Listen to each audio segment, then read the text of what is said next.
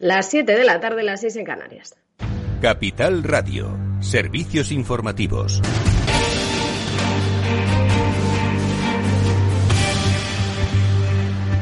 ¿Qué tal? Muy buenas tardes. Nuevo desencuentro en el Gobierno central, en este caso a cuenta de los indultos. La ministra de Derechos Sociales, Ione Belarra, ha señalado este jueves que sería una incongruencia de tener, por ejemplo, a Carlas Puigdemont y al resto de fugados en el caso de que regresaran a España. En la misma línea, Per Aragonés, el nuevo presidente de la Generalitat, decía hoy que sigue habiendo exiliados y que con los indultos no se soluciona el problema. ¿Cómo voy a defender yo eso si precisamente queremos acabar con la vía de la judicialización? Sería una incongruencia de, de tamaño descomunal. Tenim exiliades i exiliats, companys i companyes pendents de judici, pues la opinión de los morados contrasta con la del ala socialista. Decía hoy la ministra portavoz María Jesús Montero que Puigdemont debería ser juzgado en cuanto llegue a España.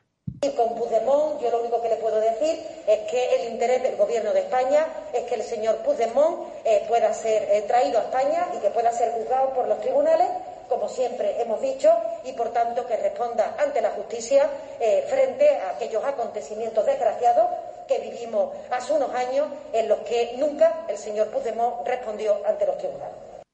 Pues desde el Partido Popular esto decía sobre la postura de Podemos el portavoz nacional y alcalde madrileño José Luis Martínez Almeida. Que nadie se eche las manos a la cabeza cuando eh, desde Unidad Podemos haga la reivindicación de delincuentes, porque eh, forma parte de sus señas de identidad. Pues el Gobierno, eso sí, va a presentar de manera inminente en los próximos días ante el Consejo de Ministros los expedientes de indulto a esos presos independentistas catalanes. Lo confirmaba la vicepresidenta Carmen Calvo. Están finalizándose esos expedientes porque ha habido que esperar al Tribunal Supremo a que se pronunciara. Y estos plazos son explícitos, son transparentes para quien siga este asunto. Están terminándose y en cuanto que estén terminados, que no tardará mucho, irán al Consejo de Ministros como van todos los demás. Más asuntos. El ministro de Seguridad Social, José Luis Escriba, hablaba hoy sobre la nueva factura de la luz. Decía que está bien diseñada y que va a permitir ahorrar. Desde Unidas Podemos, Alberto Garzón proponía una modificación en los tramos en los que la luz es más barata. Decía que no hay discrepancias con el PSOE y que esperan que trasladen esa propuesta a la CNMC, pero desde competencia ya han dicho que no planean modificar esos tramos. Sobre ello hablaba Carmen Calvo en la 1. Es sencillamente una modificación, digamos, de carácter menor, pero que podría significar bastantes euros para la familia. Hemos dirigido a la CNMC para decirle, oiga, está ocurriendo algo que no debe ocurrir, díganoslo. Y díganoslo rápido porque ahí tiene que haber una interlocución de regulación y de coordinación por parte de la vicepresidenta cuarta en la que está. Pues desde UPTA afirman que los que más están viendo afectados son los establecimientos de hostelería y alimentación, ya que necesitan esa refrigeración constante y no pueden adaptar su consumo a las horas valle. Lo explicaba en Capital Radio su presidente Eduardo Abad.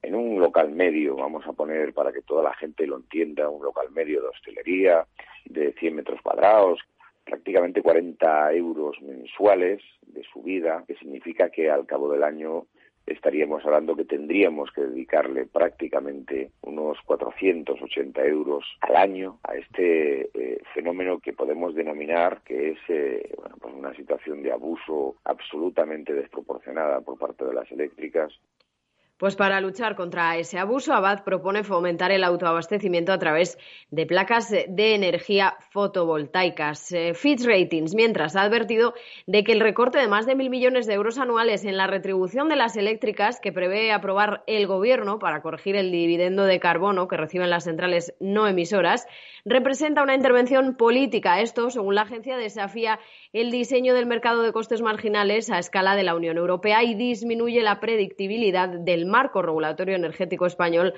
para los inversores. Y ya en el plano internacional, el presidente del gobierno Pedro Sánchez se va a reunir con Joe Biden en los márgenes de la cumbre de la OTAN que se celebra el próximo lunes en Bruselas. Por cierto, que a 24 horas de esa cumbre del G7, la Unión Europea se suma a Estados Unidos y apoya la petición de una investigación sobre el origen del coronavirus. Todos estos temas eh, políticos los vamos a profundizar a partir de las 8 en el balance con Federico Quevedo. Ahora se quedan con Afterwork de la mano de Eduardo Castillo aquí en Capital Radio.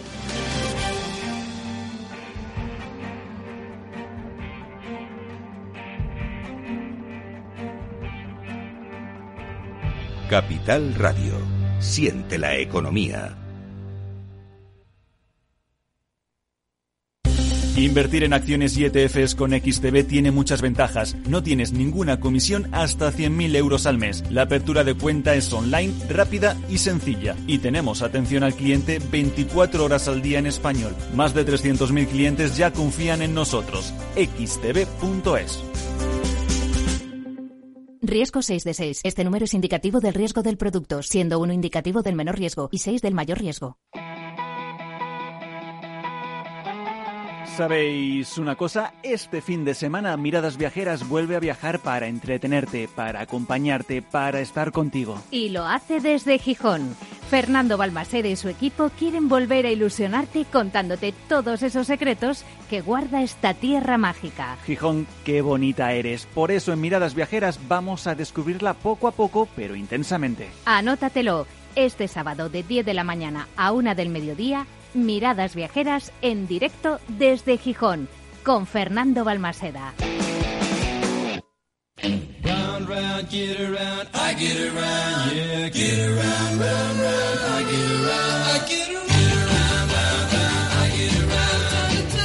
Después del trabajo, After Work, con Eduardo Castillo, Capital Radio.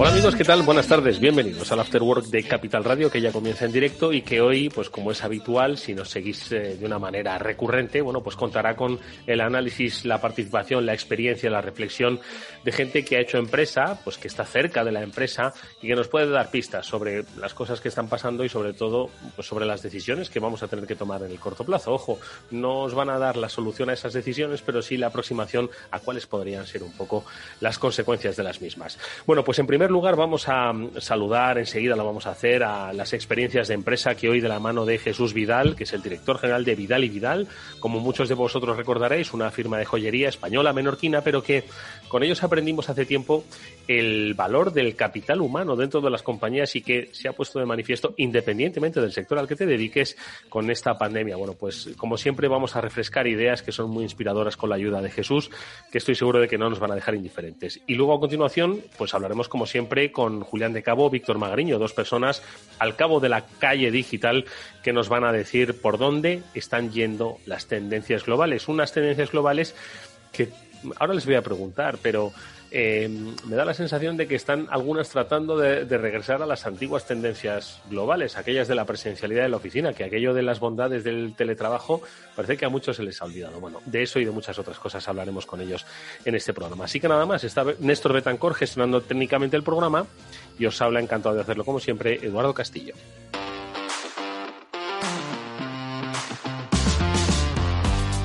Si miras el dinero y ves una oportunidad, Broker te ofrece un curso de formación online en bolsa gratuito y abierto para todos. Pero si ya eres un inversor que quiere consolidar sus conocimientos o si quieres iniciarte, te enseñarán métodos y disciplinas con el uso de nuestras herramientas gratuitas. Y si quieres empezar a invertir, ahora tienes bono bolsa de 500 euros en comisiones de compraventa durante tres meses. Esto es válido hasta el 30 de junio de 2021. Entra en brokerbankinter.com y hazte cliente con el banco que ve el dinero como lo ves tú.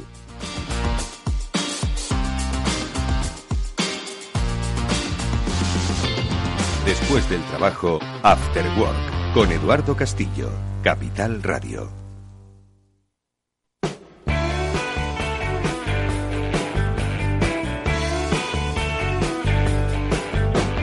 After Work, con Eduardo Castillo.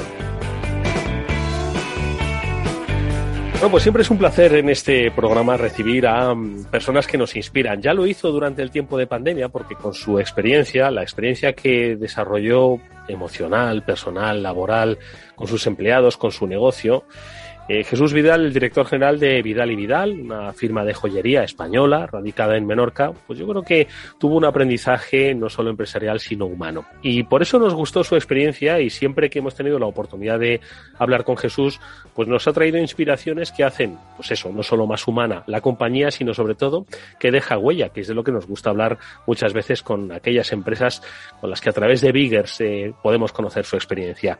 Y hoy hemos querido nuevamente pues pedirle a Jesús que nos hable de las iniciativas, sobre todo de, vamos a llamarla responsabilidad social corporativa, pero en realidad de compromiso con la sociedad que están desarrollando para ver si nos pueden inspirar un poco a todos y a todas las empresas. Jesús, ¿qué tal? Muy buenas tardes. Bienvenido a este programa otra vez. Hola, buenas tardes. Encantado de estar aquí otra vez. Oye Jesús, eh, comentaba mm, estos días que parece que ya, vamos a ver, no quiero yo ser excesivamente optimista, ya sabes que estos tiempos nos, nos impiden ser excesivamente optimistas y bueno, hay que ser prudentes, tampoco excesivamente pesimistas, ¿no? Pero parece que ya va cambiando un poco tanto el proceso de vacunación como la propia incidencia, bueno, pues nos hace pensar que las cosas, bueno, pues van a ir a mejor, ¿no? Que, es difícil que vayan a mucho peor, aunque como digo, sin, sin, sin, olvidar que todavía la cosa sigue presente. Como me habrás oído decir, vosotros aprendisteis mucho y lo compartisteis con nosotros en este programa en los primeros meses de la pandemia. Ahora que parece que esto empieza a quedar atrás, mm, ¿te atreverías a hacer un poco un, una nueva retrospectiva, análisis de lo que ha aprendido Vidal y Vidal en este tiempo, Jesús? Sí, como, como dices, a ver, parece, parece, digo parece porque ahora ya nos hemos acostumbrado a vivir en un mundo de incertidumbre plena, ¿no? Pero es verdad que parece que, que, que vemos la luz al final del túnel.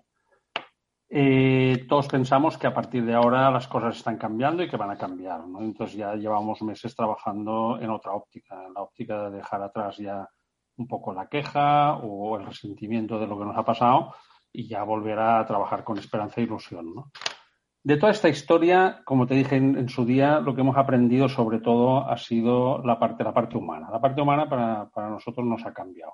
Y yo tengo que decir que la empresa Vidal y Vidal hoy a lo que era la empresa en el 2019 son dos empresas distintas. Madre mía, ¿eh? Dos años. Hoy en día, sí, sí, sí, sí, en un año y medio de vivir esta incertidumbre y esta presión tan fuerte colectiva, porque ahí está la clave, era colectiva, nos ha unido como empresa de forma que era impensable. Hubiéramos tenido que hacer esto con programas de coaching o con programas de, trabajo en equipo, yo creo que nos habría conseguido en un tiempo récord este concepto de, de empresa que tenemos hoy. ¿no? Claro, esto también nos ha hecho replantearnos muchas cosas. ¿no? Es decir, en este momento estamos en un proceso de replantearnos nuestro plan de negocio, nuestro modelo, nuestros valores, dar más importancia a cosas que nos hacen sentir más cómodos, con las cuales nos identificamos más y que quizás antes pues no comunicábamos y que ha llegado el momento también de comunicar. Bueno, pues es todo un proceso de, de reinvención y de aprendizaje ¿no? de, todos nosotros. Y digo todos porque aquí sí que hacemos participar de lleno al equipo. ¿no? Es decir, no es un tema que esto sea un capricho personal de, de, del fundador o del CEO de la compañía, sino que lo que hemos hecho ha sido decir a la gente que tenemos que seguir haciendo, qué cosas ya pues tenemos que dejar en un pasado y la verdad es que está siendo muy enriquecedor, la verdad. Oye, Jesús, eh, decir esto, uh, ¿qué decir? Es, es eh, ser muy valiente, ¿no? Primero es reconocer que la empresa, todas las empresas han cambiado y quien, quien se niega a reconocerlo es que quizás no está afrontando eh, demasiado bien el futuro, ¿no? Si no reconoce que las empresas han cambiado, que las personas han cambiado, obviamente, ¿no? Pero yo creo que es un paso muy valiente, sobre todo porque es decir, eh, al final, bueno, pues cada empresa tiene una dedicación, tiene un, sector, un negocio. El vuestro es el de la joyería, que se podría decir que, bueno, pues tiene pues muchas, eh, digamos, mucha estrategia escrita. Es decir, bueno, el sector de la joyería funciona así, se comporta así, nos dirigimos hacia esto. Pero hay que ser muy, muy valiente para decir, oye, hay que hacer dentro de todo una revisión del plan, del modelo, de los valores, sin dejar de vender joyas, que es a lo que uno se dedica, ¿no? Por lo tanto, yo creo que esto por un lado es, es, interesantísimo lo que planteas, pero por otro lado es, como digo, bueno, es muy exige tenacidad y audacia. Sí, bueno, si te acuerdas un poco de lo que hablábamos en el pasado, que el, el producto, cuando hemos tomado conciencia que el producto ya lo sabemos, lo, lo sabemos hacer, mm. eso no lo vamos a abandonar, ¿no? Es decir, lo que es el concepto del producto, la calidad, etcétera. Pero cuando damos un paso más y lo que hacemos es, es focalizarnos en, en, el cliente, en las personas y en nuestros equipos, pues claro, la forma de hacer, la forma de comunicar, todo el producto pasa a un segundo plano, ¿no? Es decir, dijéramos, la venta antes estaba muy focalizada en el producto y era el objetivo, y yo creo que en este momento, como dije ya en su día, la venta cada vez es más consecuencia de todo aquello que hacemos y que vía el producto la conseguimos. Pero son dos enfoques muy distintos. Jesús, y en este planteamiento, y un poco también el motivo por el que queremos que nos inspires en esas acciones ¿no? que las compañías hacen por, por el resto de la sociedad, nos queremos fijar en que, bueno, pues de aquí a unos días, pues estamos celebrando el, el, Día de los Océanos. Hombre, vosotros estáis rodeados por mar, eso influye y mucho, pero bueno, hay quienes no están rodeados por mar, pero también pueden hacer mucho por el, ecosistema en el que se desenvuelven. Vosotros eh, queréis participar en una acción que implica el trabajo activo de vuestros trabajadores, eh, pues eh, apadrinando un, un, un, tramo del litoral. Bueno, no, apadrinando, no, adoptando un tramo del litoral. Cuéntanos esta iniciativa, a ver si encontramos inspiración para muchas otras empresas que nos estén escuchando. ¿Qué es lo que vais a hacer? Mira, esta iniciativa es muy bonita y esta iniciativa no, no parte de Vidal, ¿eh? es decir, parte, parte, de un grupo ecologista que se llama el GOP, que está aquí en Menorca, y ellos eh, tuvieron la idea de ofrecer al voluntariado, a quien quisiera, el adoptar partes del litoral de Menorca, de forma que cada grupo pudiera hacerse responsable de esa zona y no solo hiciera labores de limpieza de ese litoral, que luego te explicaré qué tipo de contaminación hay en una isla tan maravillosa como Menorca que parece que no la hay. ¿no? Hmm. Entonces, ¿qué, se podía hacer en cuanto a limpieza? Pero aparte de limpieza, lo que teníamos que hacer era crear una gran base de datos, es decir, ser constantes en ese trabajo, de forma que todos los equipos que participaran en esto crearan una gran base de datos y poder ver al cabo de los años, porque esto no es una iniciativa que vamos a mantener ahora durante un mes, sino que lo vamos a mantener durante años, y entonces esta gran base de datos que evolucionará. La sorpresa fue que esta gente, este grupo, pensó que más o menos iba a, conseguir que se sumara a esta iniciativa unas 200, 300 personas y la sorpresa fue que al cabo de un mes ya éramos 1.300 voluntarios. que en Menorca realmente hay una gran sensibilidad sobre este tema. Sabes que somos reserva de la biosfera, y entonces la gente es muy sensible. Claro, nosotros como empresa, aparte que tenemos esta vocación, pues claro, nosotros siempre, la gente nos pregunta cómo es posible que una industria esté en Menorca cuando es una reserva de la biosfera, etcétera. Yo siempre digo, bueno, es que una industria no está reñida con el concepto de ecología. Es decir, la, ecología es se puede convivir. Lo que pasa es que la, industria sí que tiene que tener claro que ha de ser respetuosa con el medio ambiente y ha de ser sostenible. Claro, cuando encima vivimos una situación como la pandemia, que la economía de Menorca, sabes que es altamente dependiente del turismo, y te das cuenta de que más que nunca hay que trabajar con la idea de que la industria no desaparezca en Menorca, porque es otro pilar que mantiene este equilibrio económico tan necesario en este momento, pues más que nunca te vuelcas con una iniciativa de estas. Entonces, en lugar de hacer una iniciativa de colaboración con el GOP a nivel particular, dijimos, oye, ¿y si lo hacemos como empresa? Entonces, la empresa voluntariamente ofreció a todas las personas que componemos el equipo que cada tres meses iríamos a este tramo del litoral pues a limpiarlo, a clasificarlo, a mantenerlo, etcétera. Claro, la sorpresa fue que te puedo decir que el 90% de las personas de la compañía se apuntaron. Lo cual, la verdad es que fue, ha sido maravilloso, porque tú imagínate conseguir que grupos de 30, 40, 50 personas, cuando vamos, salgan del entorno de la compañía y se mezclan en un entorno natural, donde son departamentos que quizás no trabajan el día a día. Pues esto encima nos, nos permite construir mucho más equipo mm. ¿vale? En, fuera de la empresa. Es decir, el único objetivo que tenemos en ese momento es la preservación de ese trozo del litoral. Mm. Entonces, hay, hay, que verlo porque al principio, el primer día, pues como que es fácil, ¿no? Porque todo el mundo se va ahí y casi parece que es un campeonato de recoger muchos kilos de plástico, ¿no? no lo puedes entender, ¿no? Entonces, el primer día sí recoges, porque claro, encuentras lo gordo, pero ya pasa el segundo día y casi como que la gente se decepciona. Aquí nos tenemos que alegrar de que hay poco, pero no es verdad que haya poco.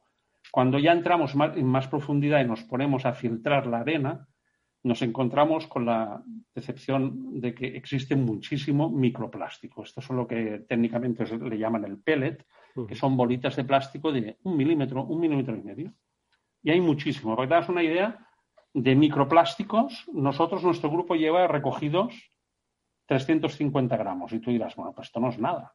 Mm. Pues aproximadamente son entre 15.000 y 18.000 bolitas. Madre mía. Esto recogida de una en una. No te puedes imaginar lo que es, ¿no? Entonces, la verdad es que, que la iniciativa es súper interesante. Nosotros la queremos mantener a largo plazo. nuestro compromiso ha sido que, mm. como mínimo, haremos entre cuatro y seis actuaciones al año. Intentamos evitar la época estival, que es cuando está la gente, para no molestar, pero sí que vamos a ir de una forma constante. Y mira, quiero, quiero decir que en tres meses, o cuatro que ya lleva el programa, se han recogido en Menorca, que es una isla que todo el mundo reconoce que está muy limpia, más de 1.200 kilos de residuos. 1.200 kilos, madre mía, tonelada y media casi. Ahí has dicho una cosa, eh, Jesús, que, es muy significativa, ¿no? Que lo que hicisteis hacer como empresa, ¿no? Yo creo que esto es muy importante, ¿no? Que sea al final la empresa la que un poco lidere el proyecto, porque como empresa puede ser dicho, oye, aquí en los tablones o aquí en la comunicación interna que sepáis que hay una iniciativa de una ONG y quien quiera apuntarse le facilitamos que se apunte, pero ya es responsabilidad de la, de la persona, ¿no? No tanto de la empresa. Yo creo que aquí es donde se marca la diferencia, ¿no? El hecho de que la empresa toma parte activa, se humaniza, ¿no? Y yo creo que eso es lo que hace que la gente pues tenga esa participación activa. Em, ¿Cómo se, no sé, cómo se logra? Al final eh, estamos hablando de que la empresa coge cuerpo, ¿no? E, y trasciende al propio Jesús Vidal, trasciende a los cuadros directivos y, coge, digamos, vida propia a la empresa y es la que representa, ¿no? En estas acciones como en otras podrían ser, ¿no? Claro, es que muchas veces eh, tenemos muchas reuniones en, el ámbito de las empresas donde buscamos conceptos, valores que nos unan, etcétera. A ver, puede haber algo que nos una más, que el hecho de que todos somos de Menorca y el Mediterráneo forma parte de nuestro ADN. Entonces, cuando vimos esto, dijimos, es que aquí eh, no habrá que empujar mucho. Es decir, la verdad es que todos, todos los que formamos parte de Vidal y Vidal, queremos proteger donde nosotros vivimos, ¿no? Entonces, si encima eso se une a que luego se convierta en un compromiso de empresa, porque la empresa está intentando llegar a convertirse en una empresa 100% sostenible, pues mejor que mejor, ¿no?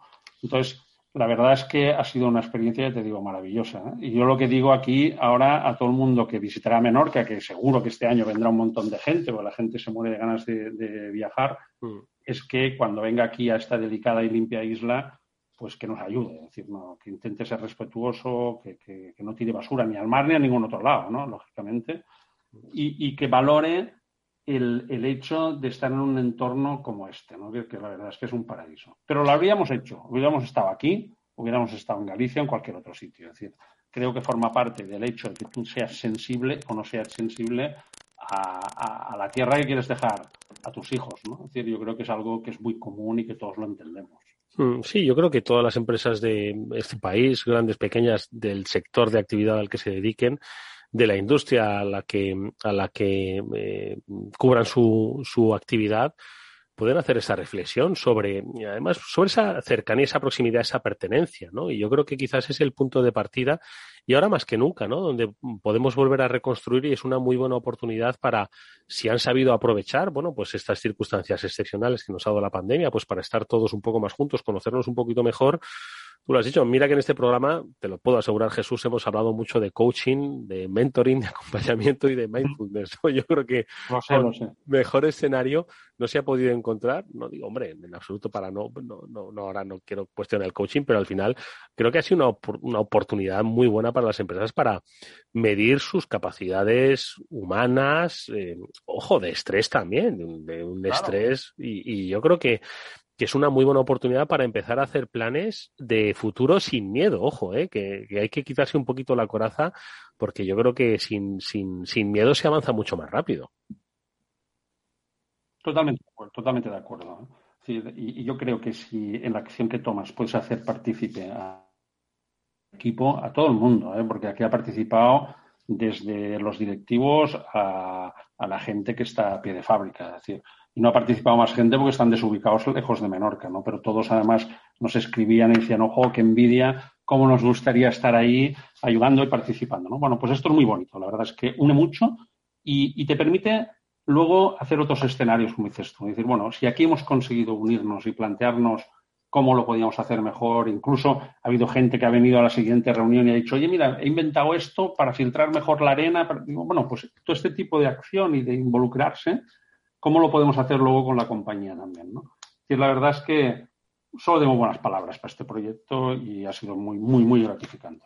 Oye, Jesús, una última cosa, ya que nos has dicho, pues que, oye, la empresa mm, está en un proceso de, de, cambio, de transformación. ¿Dónde te gustaría ver terminar o cómo te gustaría empezar ese 2022? Que ya, como quien dice, está más cerca casi que el pasado 2020. Madre mía, cómo pasa el tiempo de rápido. ¿Dónde te gustaría verla? ¿Cómo te pues, gustaría verla? A ver, pues para empezar, mira, la... me hicieron un regalo hace poco, ¿no? Porque tú sabes que nosotros somos la tercera generación en este negocio mm. y hace dos meses se ha incorporado una nueva persona, que es mi hija, Marta Vidal, eh. lo cual nos ha llenado de, de, satisfacción, ¿no? Porque la cuarta generación es una persona que además joven, 28, 29 años, muy bien formada, que viene con, estas nuevas ideas, este que, que trae la gente joven y que, nos está poniendo patas para arriba la compañía. Lo cual, pues mira, el deseo que yo podía tener para el 2022 lo estoy viendo aquí ya cómo se está materializando. ¿no? cómo podemos tener este, este aire nuevo, este aire de gente joven que trae ideas nuevas que nos hacen falta a todos y que nos hacen perder lo que dices tú, el miedo, ¿no? El miedo a veces a decir, oye, ¿por qué no? No pasa nada. Oye, Jesús, pues mira, si me permites, y ya a modo de conclusión, te voy a invitar a, ti y a la cuarta generación un día a que compartamos micrófono para hablar de, primero, cómo se producen vamos a llamarlo así, la continuación de la generación, el relevo, eh, la progresiva delegación ¿no? de, esas capacidades y sobre todo un aspecto, ponerlo todo patas arriba y que a la tercera generación no le chirríe lo que hace la cuarta generación. Ojo, que eso en muchas compañías no suele ser un, poco un, a ver, tranquilidad, ojo, ¿eh? Claro, claro, pero es que si, si la persona que se incorpora, primero se incorpora por decisión propia, es decir, que no es algo que tú hayas impuesto, sino que es ella que decide venir, ¿vale? Cuando es una profesional formada y está en otra compañía y decide dejarla y venir, pues lo mínimo que se merece es que la, trates como un profesional, que te olvides de que, es, que es alguien de la familia y le veas como un profesional que posiblemente te habría costado un montón convencerle para venir a tu compañía, ¿no? Entonces, si empiezas por este respeto, yo creo que todo es más fácil. y luego pues trátale como te habría gustado que te traten a ti, ¿no? Que es una máxima. Exactamente. Jesús, ¿te parece? Bueno, le damos un, par de meses para que se ponga así un poco a tono y, y, la recibimos aquí en el Afterword de Capital Radio, ¿te parece? Claro que sí, encantado. Bueno, pues hacemos ese contraste. Jesús Vidal es director general de Vidal y Vidal. Como siempre, lo decía al principio, es un gusto hablar con él porque inspira a muchas compañías, a muchas personas que hacen empresa, ojo, directivos, directivas y trabajadores, para que empiecen a pensar qué es lo que su compañía puede hacer por el entorno que les rodea, no solo, por supuesto, por eh, ponerla en un escalón superior. Gracias, Jesús. Como siempre, mi eh, felicitación por el trabajo bien realizado. Y hasta muy pronto. Muchísimas gracias. Hasta pronto.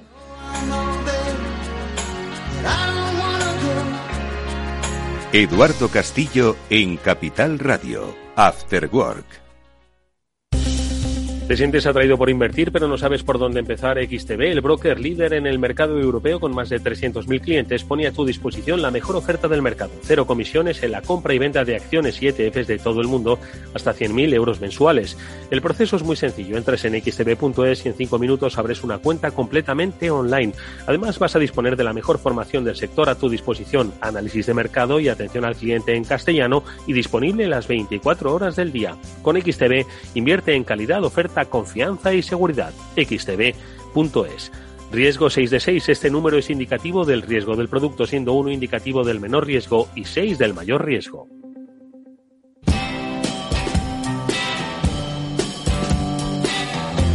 After Work con Eduardo Castillo.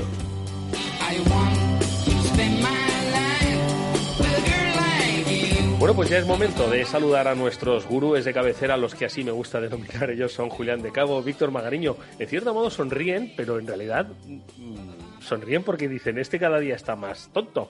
Julián de Cabo, buenas tardes. Buenas tardes, Eduardo. Un placer verte y un placer estar con Víctor un ratito como todos los jueves.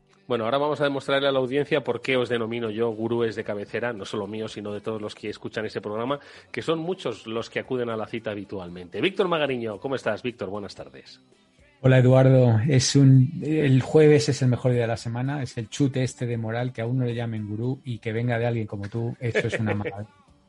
Bueno, como siempre digo, a todos aquellos que nos siguen en directo, hoy es jueves. No pasa nada que nos estéis siguiendo hoy martes porque siempre las reflexiones interesantes que Julián y Víctor nos dejan sirven, iba a decir, para el resto de la semana y para muchos meses posteriores. Hoy, amigos, no sé si yo quería empezar nada con una pequeña reflexión que no tiene que ver, no os preocupéis, ni con el informe España 2050, ni con la situación de la política en Cataluña. Tampoco tiene que ver con los procesos de vacunación, pero sí con esos efectos que están teniendo lugar los procesos de vacunación parece que todo vuelve a la normalidad. Y yo no sé si en vuestros entornos empresariales, en vuestros entornos profesionales, estáis notando una vuelta a la presencialidad, que, ojo, que, es, que es necesaria la presencialidad. Estamos en un mundo de relaciones humanas y relaciones personales. Siempre se dijo que los negocios se cerraban frente a frente, estrechando las manos, ¿no? mirándose a los ojos y, por supuesto, con solvencia financiera. Pero, como cosas menores, ¿no? Pero, eh, ¿qué os parece esta, este regreso a la presencialidad? ¿Lo estáis percibiendo en vuestros entornos empresariales y profesionales? A ver, ¿quién se anima a describirlo? Víctor. Eh, sí, definitivamente sí, es, una cosa progresiva, poquito a poquito, pero yo creo que está, está ocurriendo y todo el mundo tenemos bastantes ganas, eh, tanto a ir a trabajar como en el caso Julián, entiendo que será igual que el mío, a, dar clase. Eh, la, la, experiencia presencial en clase no tiene absolutamente nada que ver. Yo he estado esta semana en Valencia y por mucho que quieras Zoom y lo que quieras, o sea, es que el, one, el one to many presencial es absolutamente insustituible. Eh, incluso con mascarilla, una, mirada, un chascarrillo, eso, eso es eh, muy difícil de transmitir por la, por la cámara. Así que yo creo que se está produciendo. Aquí en casa, pues ya, ya se están reincorporando. Eh, mi, mi, mujer ya va dos, tres días, tal. Eh, y se, está escuchando también que cada vez más vas por la calle y, cada vez ves más gente ya en entorno de oficina. O sea que poco a poco estamos volviendo a la normalidad. Yo creo que septiembre va a marcar un poco el gran salto. Bueno, yo, a mí me pasa un poco lo que, lo que a Víctor, o sea que no hace falta mucho más que salir a la calle para mirar la intensidad de tráfico que vuelve a haber en Madrid en horas punto y darte cuenta de que se está volviendo poco a poco a la normalidad. En mi entorno inmediato, sin embargo, hay, hay noticias contradictorias. ¿no? Justo, no me acuerdo si fue ayer o antes de ayer, un buen amigo que, que, tiene una de las compañías españolas que a mí más me gusta en el mundo de la tecnología, que se llama Singular, y mi amigo se llama José Luis Vallejo, que además comparte contigo el origen, Eduardo, que en Singular habían tomado la decisión, que eran con un planteamiento muy, muy inteligente, que era el no forzar a nadie a trabajar en un lugar si quería acudir a la, oficina o quería seguir trabajando en el Internet de las cosas desde su casa. Y la, la, cabra tira al monte inevitablemente y hay yo creo que mucha gente que sigue, sigue pensando que la importancia de su empresa tiene valor en, en la oficina o cosas por el estilo, con lo cual el, darle la vuelta a esto supongo que no sirve. Otra cosa distinta es que en el futuro se haga cada vez más deseable, que ojalá sea así. Yo creo que por parte de los empleados de semipresencialidad, sobre todo en la medida en que tengan un control de esa situación, pero por parte de muchos jefes sigue siendo una, una condición deseada. Sí, yo, creo que a nosotros ya quizá nos ha pillado en una etapa profesional donde, ¿no? porque ya tenemos un, trabajo bueno, de más seniority, de normalmente de liderar equipos, y, y, de alguna manera hemos, hemos evolucionado desde, el lado de, ser capaces de entender que esto no es crítico, que se puede seguir gestionando. uno de los eh, programas que ahora están súper de moda es el famoso liderazgo en remoto, por lo menos en, en ESADE. No y, y no, es, no es de ahora, lleva ya un año y pico desde que todo esto empezó. Entonces, eh, bueno, es, es un estilo de liderazgo diferente, no tienes que estar presente de, otro tipo de maneras. Pero yo últimamente mm, recibo muchas cosas los fines de semana, los sábados, domingos y tal, y, la verdad que no, no, es que me moleste, pero, pero tampoco lo entiendo, ¿no? O sea, el, sábado y el domingo son dos días para descansar y para estar con la familia y para desconectar un poco, ¿no? Eh, otra cosa es que le puedes echar un ratito así el domingo por la tarde para preparar un poco el lunes, pero un ratito corto, ¿sabes? Nada de hacer correos y tal, ¿no? No sé, yo creo que hay un poco de desbarajuste un poco de despiste, un poco de la gente se está intentando acoplar al, a la nueva normalidad, ¿no?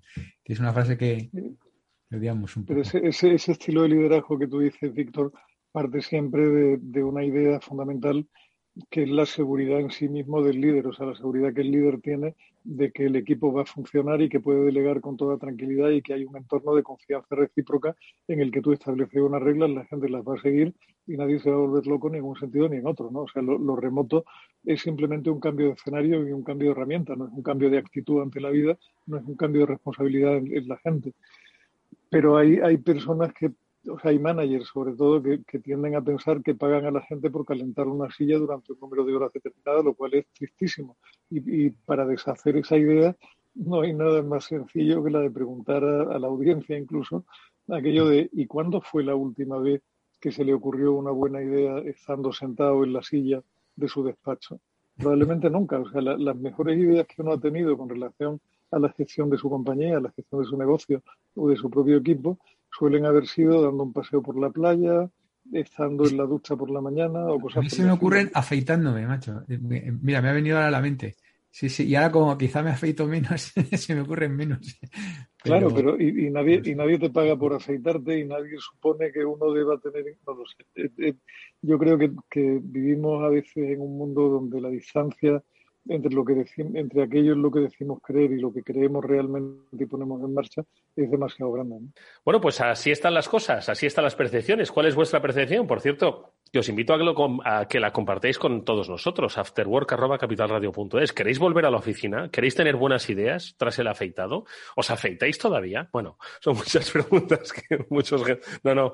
Eh, mira, hay que, hay que decir eh, que nuestros, nuestros dos gurús de cabecera el uno no hace tiempo, bueno, hombre, si se afeita, obviamente, pero se recorta la barba, si no estaría ahora mismo como un hipster, pero efectivamente es de los que lleva barba y el otro es, del, es de los que va perfectamente rasurado. No os digo quién es el uno y quién es el otro, porque así os metéis en su LinkedIn y les pedís eh, contacto. Mm, digamos, digamos pues que cada uno, lleva, cada uno lleva el pelo en un lugar diferente. bueno, tampoco, tampoco te falta, Julián, tampoco te falta mucho. Quiero decir que, los hay, los hay que estamos más necesitados. Si dices para quedarme calvo, no me falta mucho, efectivamente. No, no, bueno, ya veremos, ya veremos eso. Oye, amigos, lecturas interesantes que seguro que habéis eh, tenido estos, estos días y que, oye, me encantaría que pudieseis compartir, como siempre, con los oyentes. ¿Alguna que otra que creáis que es curiosa? A ver, ¿por dónde empezamos? Pues mira. Eh, Julián, venga, adelante. Ah, vale. Bueno, pues Víctor, venga. Me ha hecho un gesto Julián de, Madre mía, parece que es el primer día que hacemos todos radio, ¿verdad? Ya le contaré algún día a los oyentes las vicisitudes de este programa. Venga, Julián, retomamos. Pues mira, eh, igual, igual pensáis que me estoy volviendo loco progresivamente porque ando, pero es que estamos en junio y en junio pasan las cosas que pasan y está el coco como está, ¿no? Yo iba a recomendar a los oyentes, y no sé si también a vosotros mismos, en el caso de que no lo conozcáis mucho, un lugar de internet que se llama Sintetia, que lleva un buen amiguete que es Javier García, un tipo asturiano muy interesante, muy listo, que anda en el mundo de las finanzas y de muchas cosas más, y que es un lugar estupendo para mentes inquietas, o sea, es un para managers con la cabeza abierta en el sentido, no por haberse dado una bofetada, sino en el sentido de, con, la, mente abierta, completamente está muy bien. Y me tropecé con una serie de tres artículos de, Juan Sobejano, que es un colega profesor en una institución que no es ni la de Víctor ni la mía, creo, pero que me parece un tipo interesante y que dice cosas inteligentes, y que de, de esta serie de artículos yo llegué al tercero directamente, pero eran tres artículos que iban sobre la verdad de los cuales el primero, que lleva, lleva como título Popper, la verdad no existe y todo está fascinantemente permitido, es del 25 de febrero de este año. Y la verdad es que es francamente muy, muy interesante. O sea, me parecen tres artículos que reflexionan bastante sobre el impacto que tiene en nuestras vidas la creencia o no en la verdad de que, o sea, la creencia no en, que la verdad sea algo universal. ¿no? Está francamente bien y, y, de verdad que no, no es un artículo demasiado, pese a que Juan tiene, tiene un origen como filósofo, es un artículo profundamente orientado a la gestión y que yo creo que vale la pena leerse, más, más que un artículo, como os decía, una serie, ¿no? Y que pone ejemplos muy divertidos y muy bonitos y muy, muy pegados a tierra, ¿no? una, una, de las ideas que yo repito consistentemente a mis alumnos me, hizo gracia porque aparece aquí como, como epígrafe de uno de los artículos que decía, la verdad no se encuentra leyendo un único periódico. Y te ponía Juan como ejemplo dos portadas de dos medios relatando la misma noticia desde dos ángulos completamente distintos. ¿no? El Mundo, que titulaba, según la OCDE, España será la última potencia europea en salir de la crisis y uno de los últimos países avanzados del mundo, y sobre los mismos datos de partida, una portada de público que decía la OCDE sitúa a España como primer país en crecimiento económico y de la eurozona en 2021 y 2022. ¿no? Que bueno, que está bien, o sea, yo creo que, a veces, y sobre todo en esa época del año en que andamos ya todo un, tanto hartos de, de, todo y con ganas de irnos a la playa, viene bien pensar un poquito más para allá, un poquito más fuera de las cuatro esquinas en que solemos movernos típicamente con nuestro trabajo del día a día. Oye, estaba, eh, si me permites, eh, Víctor, echando un vistazo a Sintetia y la verdad es que me resulta un, un, lugar muy interesante en la web, el portal de divulgación empresarial para mentes inquietas. Lo digo porque me da la sensación, y además te voy a pedir que así se lo traslades a Javier, que es un, es un, es un portal donde, vamos, al que Afterwork le gustaría parecerse. Es decir, en este programa nos gusta pues hablar de experiencias empresariales, de diferentes aspectos que están a caballo entre lo humano y lo empresarial, ¿no? Y que sirve pues para ayudar a reflexionar, en este caso a través de la lectura, en nuestro caso es a través de la escucha, de la escucha activa, ¿no? Pues para luego tomar decisiones e inspirarse en la vida profesional o en la vida personal, ¿no? Entonces, me gusta mucho un poco tanto el planteamiento como las reflexiones y las interlocuciones que tiene, ¿no? Las entrevistas. Por eso te decía que un día, oye, si os apetece, invitamos a Javier a que charlemos pues, sobre las cosas que publica, las cosas que le cuentan y, las cosas que le han llamado la atención ¿no? y que cree que pueden ser interesantes pues, para gente de empresa. Porque, claro, yo entiendo que el que le gusta la Fórmula 1, bueno, quiero decir, por supuesto que puede acabar en Sintetia, pero si entra en Internet buscando la última carrera de Fernando Alonso, no va a acabar, el SEO de Google no le va a dejar en Sintetia, ¿no? Entonces, bueno, pues yo creo que es, una, es un portal muy específico para personas, como dice, mentes inquietas, como sois vosotros, que está, está estupendo. Así que, Julián, un día de estos te traes a, Javier, si le apetece, por supuesto, y charlamos encantados de muchas cosas, ¿eh? Pues mira, Eduardo, encantado de la vida, porque además hace, yo creo recordar que la última vez que estuve físicamente con él fue en la Universidad Menéndez Pelayo hace ya ni se sabe cuántos veranos y me encantaría tener la oportunidad de charlar un rato con Javier de nuevo, por lo cual me cuesta muy poquito darle un toque e invitarle al programa algún día.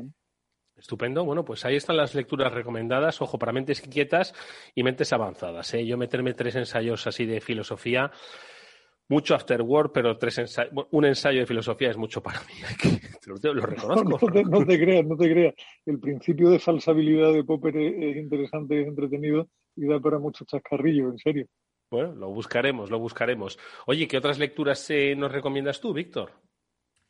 Pues mira, Eduardo, eh, hoy eh, y ayer, ayer y hoy ha ocurrido el AWS Summit online.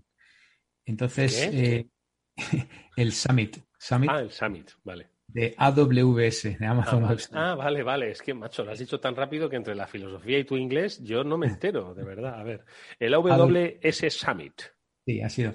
Entonces, eh, ya sabes que yo, bueno, eh, no es la primera ni será la última vez que sale AWS en la tertulia, pero yo siempre estoy pues muy atento ¿no? a todo lo que a todo lo que sale de esta factoría y, afortunadamente estoy en su radar y me envían todas las invitaciones y tal. Yo llevaba apuntado a esto ya hace semanas.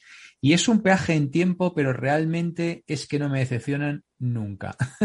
Entonces, eh, yo tengo que estar conectado, ¿no? Y, bueno, aparte de, ayer fue más un poco más techy, más eh, enfocado a tecnología y hoy ha sido el día de la innovación, ¿no? Entonces, a, mí me, apasiona la tecnología y bueno, pues ayer, por ejemplo, no sé, escuchando de repente te conectas a una sesión y está el Head of Cloud de CEPSA contando lo que hace CEPSA en el cloud.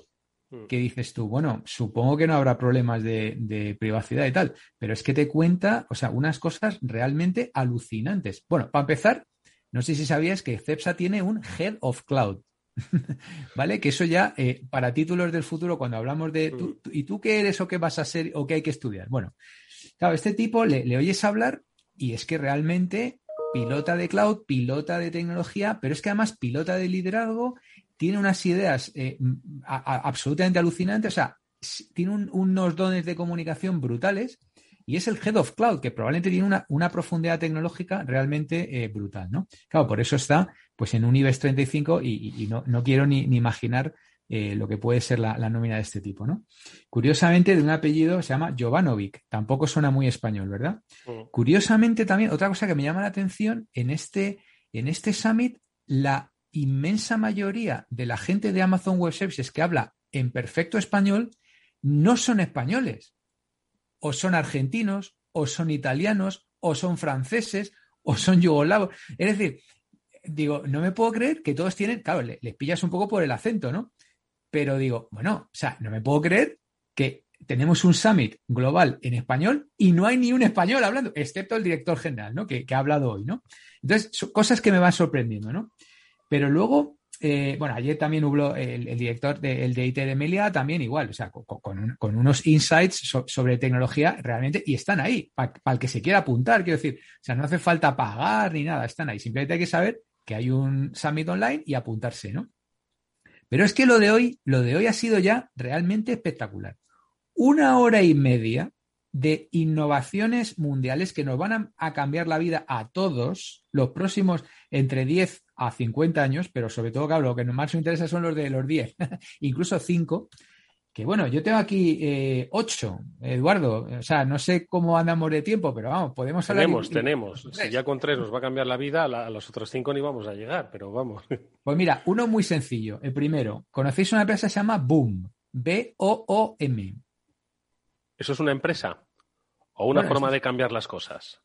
No, no, es una empresa. Es un chiste fácil. ¿Ves? A eso yo, lo de Sintetia no, pero chistes fáciles y malos sí. Boom. sí, la verdad que el nombre. A ver, eh, ¿qué hacen estos? Pues ni más ni menos que la próxima generación de aviones supersónicos, ¿vale? Dicho así, tan, tan sencillo.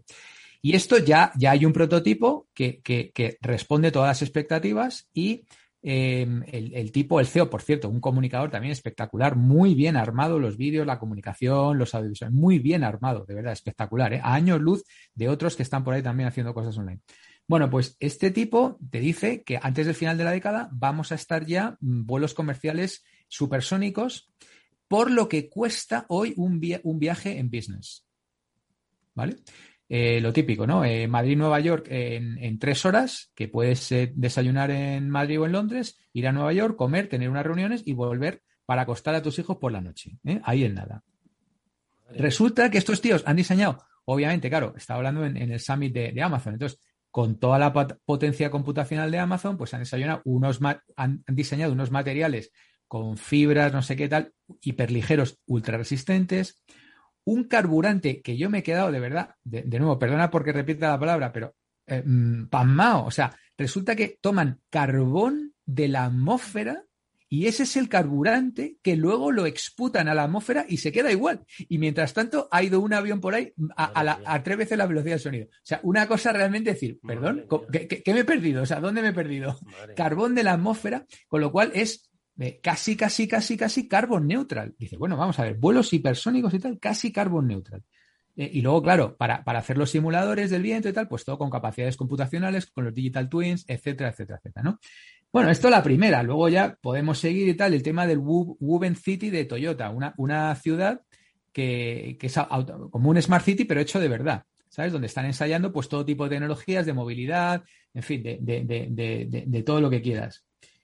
Eh, no sé, es que tampoco me quiero eternizar, pero uno vamos, bueno, eh, eh, Julián, ¿qué te parece? La verdad es que eso es pues futuro. Me parece que cuando uno no tiene, o sea, cuando, cuando la gente no tiene problemas con la vacunación de la selección, va y se dedica a cualquier cosa.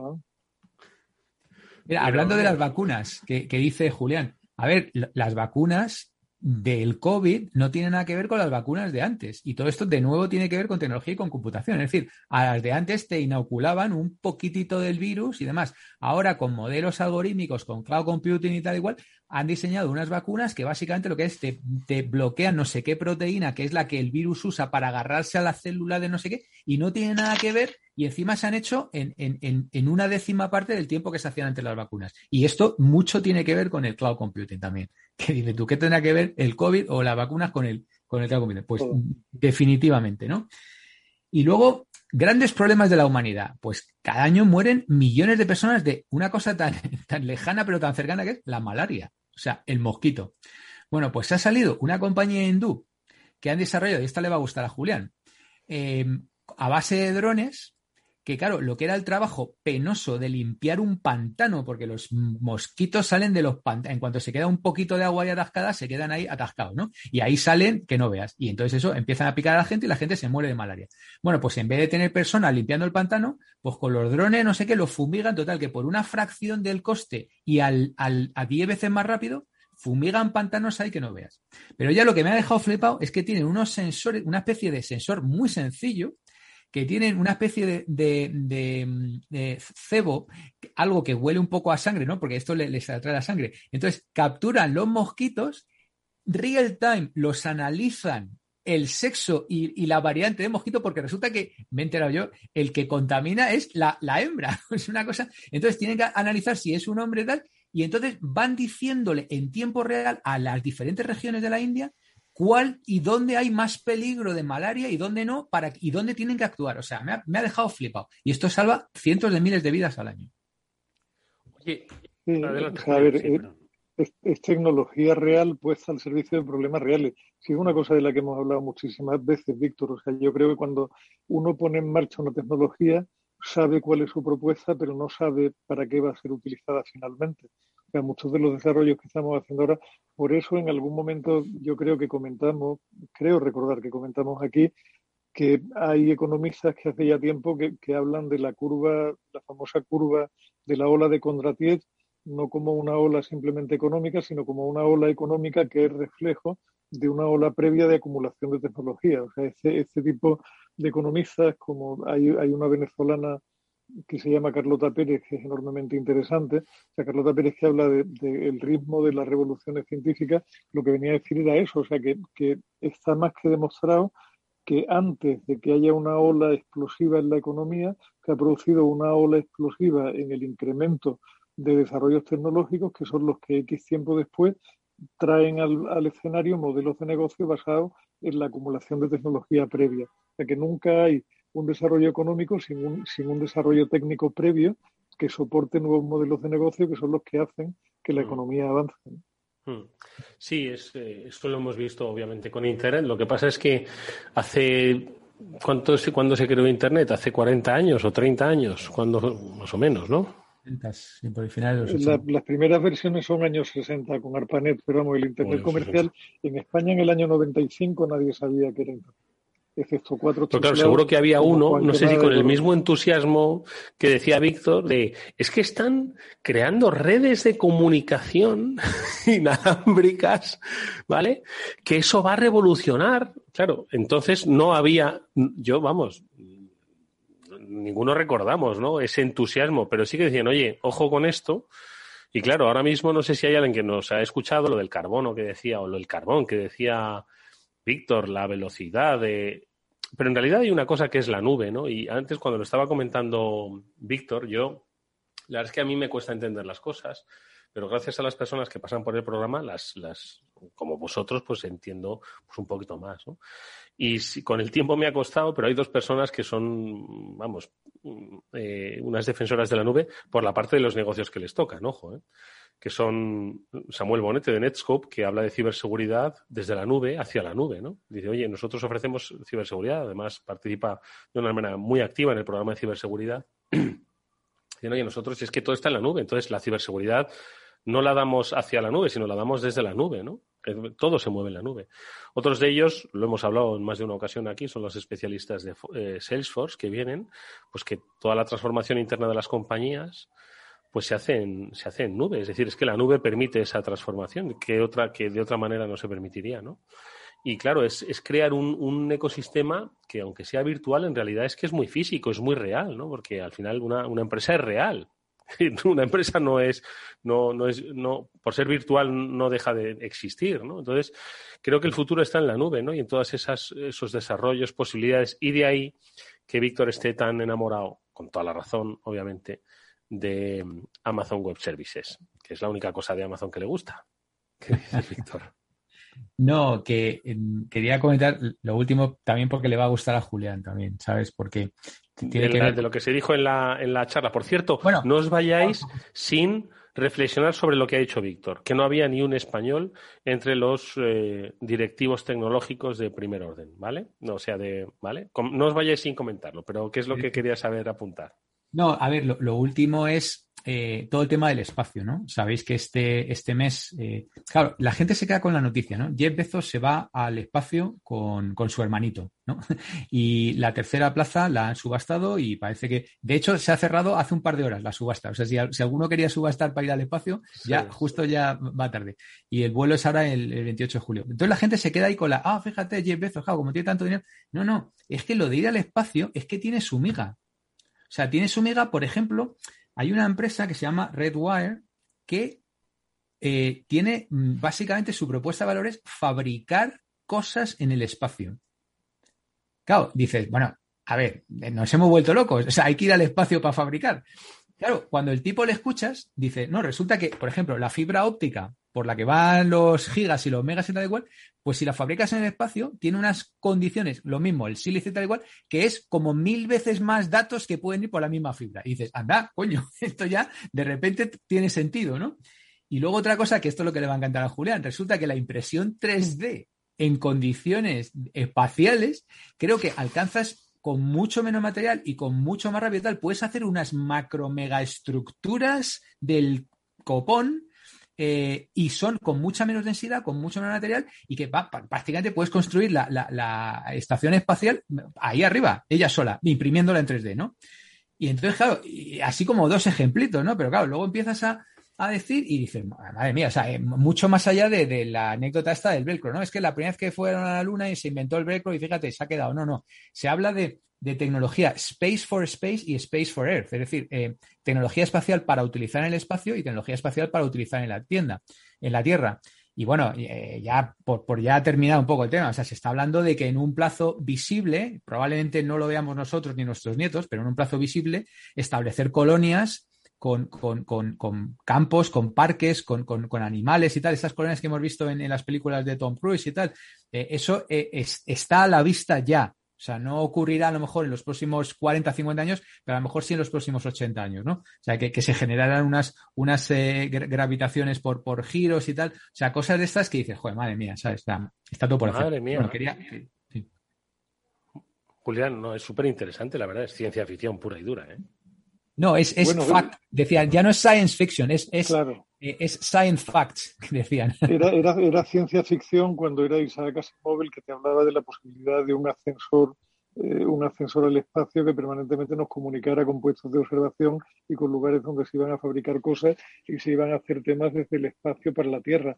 Eso empieza a ser una, una posibilidad fáctica, o sea, es algo que está al alcance de la mano y que, como te dice Víctor, de lo único que depende al final, como casi siempre, es de la viabilidad económica del tema, que es lo que estamos, porque los estados, que es otra cosa que hemos hablado mil veces, perdieron el liderazgo y ya no encuentran una buena razón para invertir dinero en eso, con lo cual tiene que ser la empresa privada la que buscando algo que haga sentido económico dé el siguiente paso y lo están haciendo. O sea, yo creo que una de las características de nuestro tiempo es el, el contemplar cómo la iniciativa privada sobrepasa por la derecha a una velocidad increíble al, al liderazgo político. ¿no?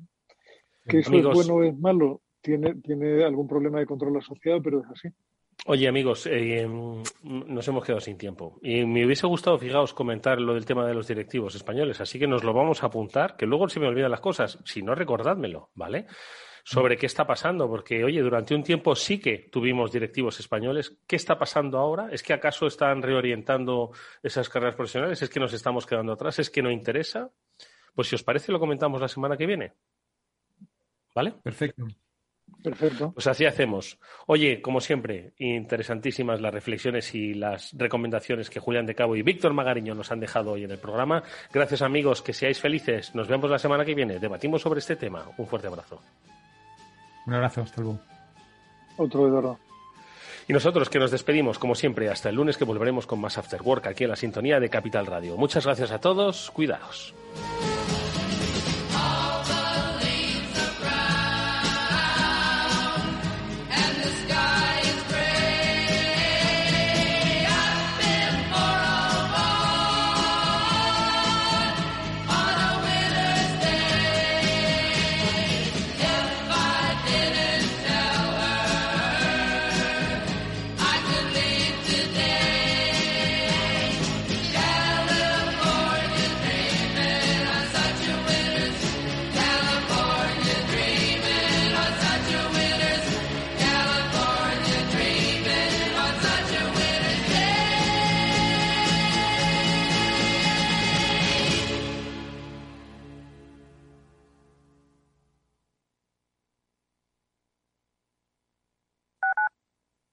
Escuchas Capital Radio, Madrid 105.7, la radio de los líderes.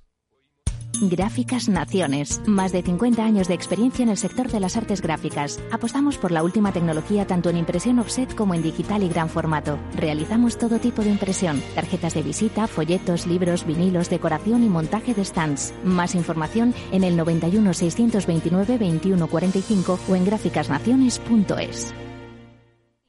Esto te estás perdiendo si no escuchas a Luis Vicente Muñoz en Capital, La Bolsa y la Vida.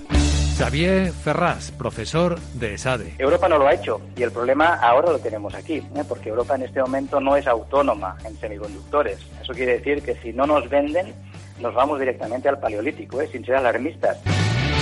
No te confundas. Capital, La Bolsa y la Vida con Luis Vicente Muñoz, el original.